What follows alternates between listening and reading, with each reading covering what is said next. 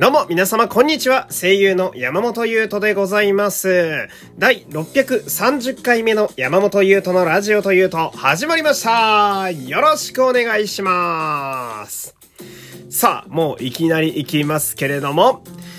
2021年、山本優斗的ベストゲームはい、えー、今ね、効果音のタイミング若干ずれましたけれども。えー、というわけでね、えー、今年発売したゲームの中で、えー、そして私がやったゲームの中で、良かったゲームベスト3をですね、ちょっと発表していこうかなという、えー、そういう回でございます。えー、気がつけばもう今年も終わりですよ。ね。もうしっかり年末に入ってるわけなんですけど、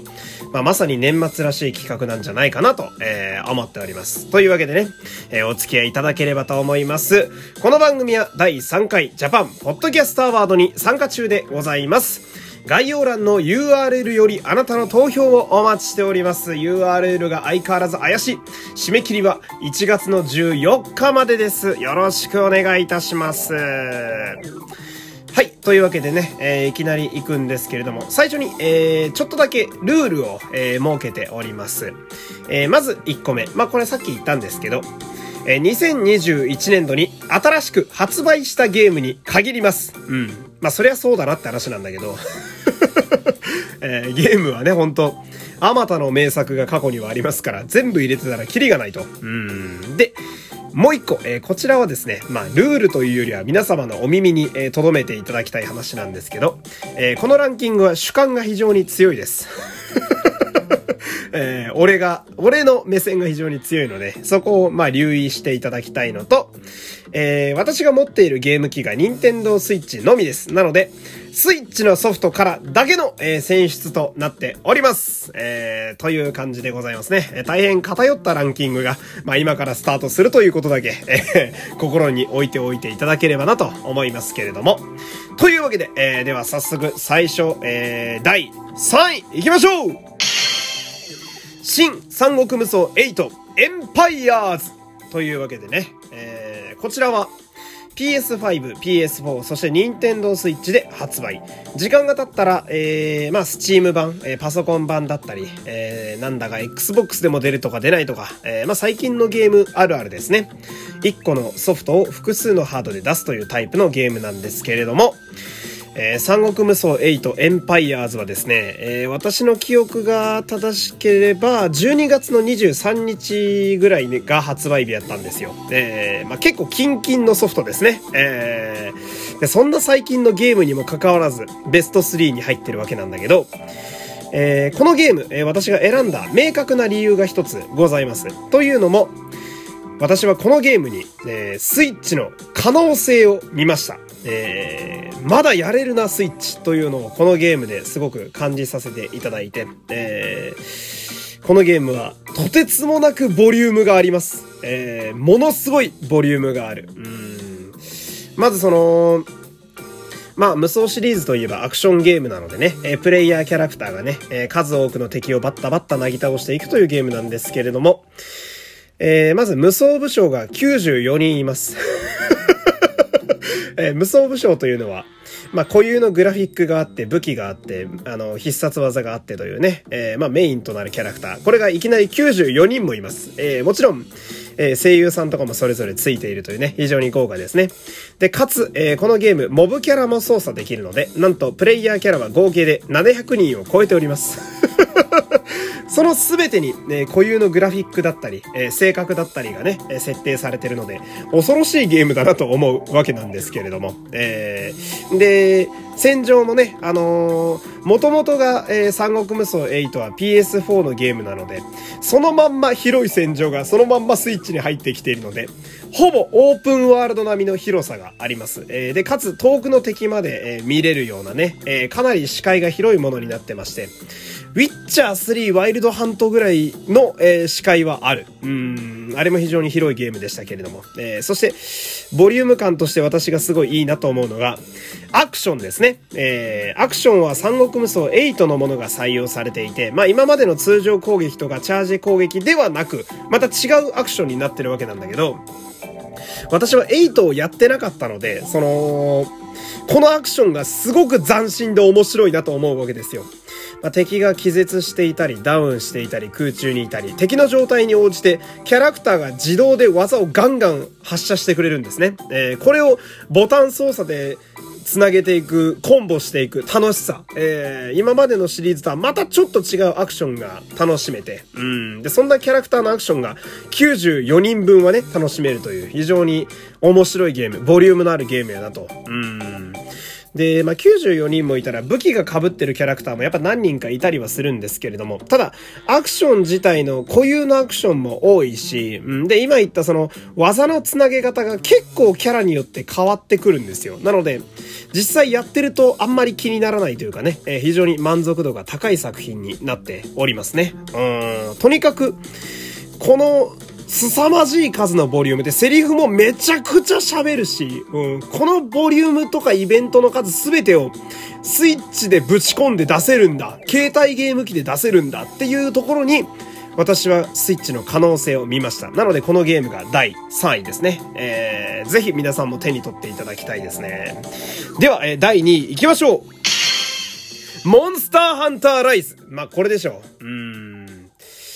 まあ、この、モンハンライズといえば、えー、アクションが大幅に増え、えー、新モンスターが大量に追加、えー、ね、あの、復活したモンスターもいましたし、で、完全新規マップ、それこそオープンワールドのように実なぎのマップ、で、そこを、スパイダーマンのようなね、高低差のあるアクションで、えー、走破できるワクワク感。うん、とにかく私は、めちゃくちゃオンラインで遊んだ記憶がありますね。まあ、今年はこう、コロナ禍というのもあり、なかなか人と会えなかったりもするわけなんだけど、オンラインであれば、例えば遠くの役者仲間とかと遊んだりとか、そういうのができるわけですよ。で、俺はモンハンライズ特筆すべきはですね、またスイッチの素晴らしさとね、繋がってくるんだけど、任天堂スイッチのゲームの中でも随一の美しいグラフィックやと私は思っておりまして、どのぐらいかというと、そのまあモンス、モンハンといえばやっぱり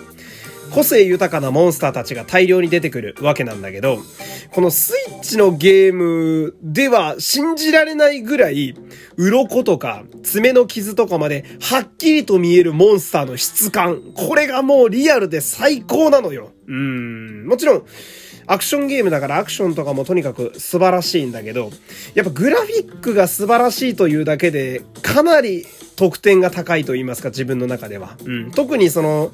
リオレウスとかリオレイヤとかディアブロスとか、その、プレイステーション2時代のモンハンの初期からいるモンスターたちの子さんたちを見た時のその迫力の進化具合と言ったら、うん、これがやっぱり携帯ゲーム機でできるんだっていうのはやっぱり私のようにそのゲームボーイとかの時代から携帯ゲーム機で遊んでる、えー、人間からするとやっぱその進化に驚いて嬉しくなるというか、うん、で、これが遠くの仲間とオンラインで一狩りいけるわけじゃないですか。こんな贅沢なゲームはないぞと、えー、すごく思ったわけですね。うん。で、まあ、これは完全に、あの、個人的なあれですけど、えー、復活モンスターに推しモンスターのベリオロスとクシャルダオーラが復活しているので、まあ、ここで満点ですね。えー、まあ、モンハンライズは間違いないゲームかなと思いますね。あサンブレイクっていうね、ちょっとした続編も出るみたいなので、この辺も楽しみです。というわけでね、えー、ここまで、えー、3位と2位と来たわけですけれども、では、えー、栄えある第1位は、メトロイドドレッドというわけでね、えー、まあ、このラジオでも何度か、えー、メトロイドドレッド素晴らしいよっていう話をさせてもらったんですけど、まあ、圧倒的にちょっと1位やなと、えー、この2021年度ベストと言って、俺の中ではもう差し支えないゲームが、メトロイドドレッドやなと思いますね。うん。まあ、その、私のように、古参のメトロイドファンもそうやし、新規のプレイヤー、まあ、サムスってスマブラで聞いたことあるけど、どんなゲームなのかなぐらいの新規のプレイヤーもウェルカムな、まあ、素晴らしい出来になっておりまして、うーん、まあ、俺がこのメトロイドドレッドやっぱ、何度も言ってるけど、難易度の塩梅が本当に絶妙で、うん、まあ今のゲームっていうのはね、何でもかんでもチュートリアル、何でもかんでもガイド。まあいいことですよ。遊びやすさっていう点では非常にいいんだけれども、そんな、ともすれば難易度がめちゃめちゃ低くなったゲームばっかりが世にばっこしているこの時代に抗うかのような高めの難易度。うん、このゲームは、メトロイドドレッドは。だけど、しっかり操作を覚えたり、しっかり敵の動作を覚えたり、しっかり隠し部屋を見つけたりすると、ちゃんと攻略できるっていう、この難易度、うん、この難易度は多分、長年メトロイドを作ってきた皆様でしかできない難易度だと私は思うんですよ。うん。このあたりが最高にメトロイドしていると言いますかね。ああ、その、シリーズおなじみの、えー、能力が何もない時代からちょっとずつ能力を取ってちょっとずつ探索範囲が広がっていってっていうそのザ・メトロイドのアクションもしっかり継承されておりますし、まあその他にもエミーっていうね、追っかけてくる倒せない強敵、まあメトロイドフュージョンの SAX みたいなあいつとか、あとは、